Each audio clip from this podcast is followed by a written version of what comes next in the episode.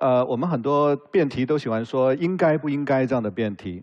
从哲学的角度来看，就是有两种命题，一种叫应然，一种叫实然。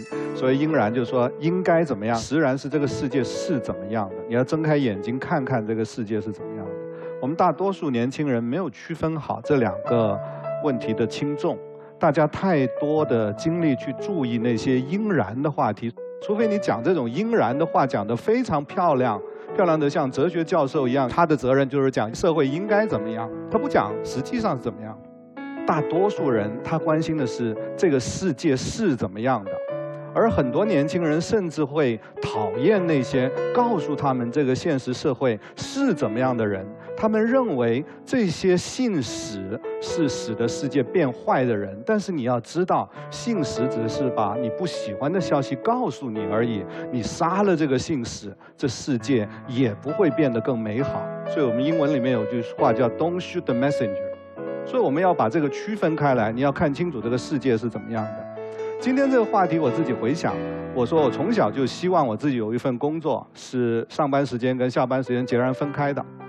后来我想清楚了，基本上这种工作是体力劳动的特点，脑力劳动的特点呢就是分不开的。体力劳动工作的一个特点是它的刚性特别强，你物理上必须在那个场所、在那个季节、在那个时辰才能工作。传统上农业就是这种工作，而脑力劳动呢，它是非常具有流动性的，随时随地都可以工作。而今天的科技为这种脑力劳动提供了极大的便利。有人把这看作是人生的障碍，也有人把这看作是一种机会，跟别人展开更激烈竞争的机会、取胜的机会，就看你是哪一种人了。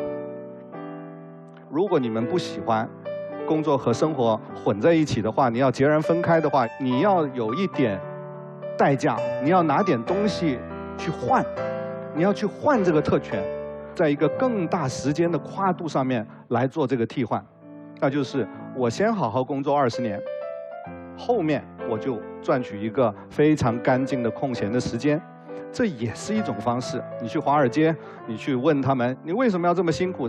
他说。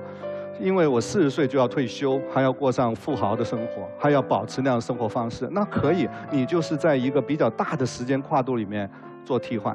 我们人生只能这样，你不能既要又要。所有的工作都是把别人的辛苦变成自己的辛苦，把自己的舒适换成别人的舒适。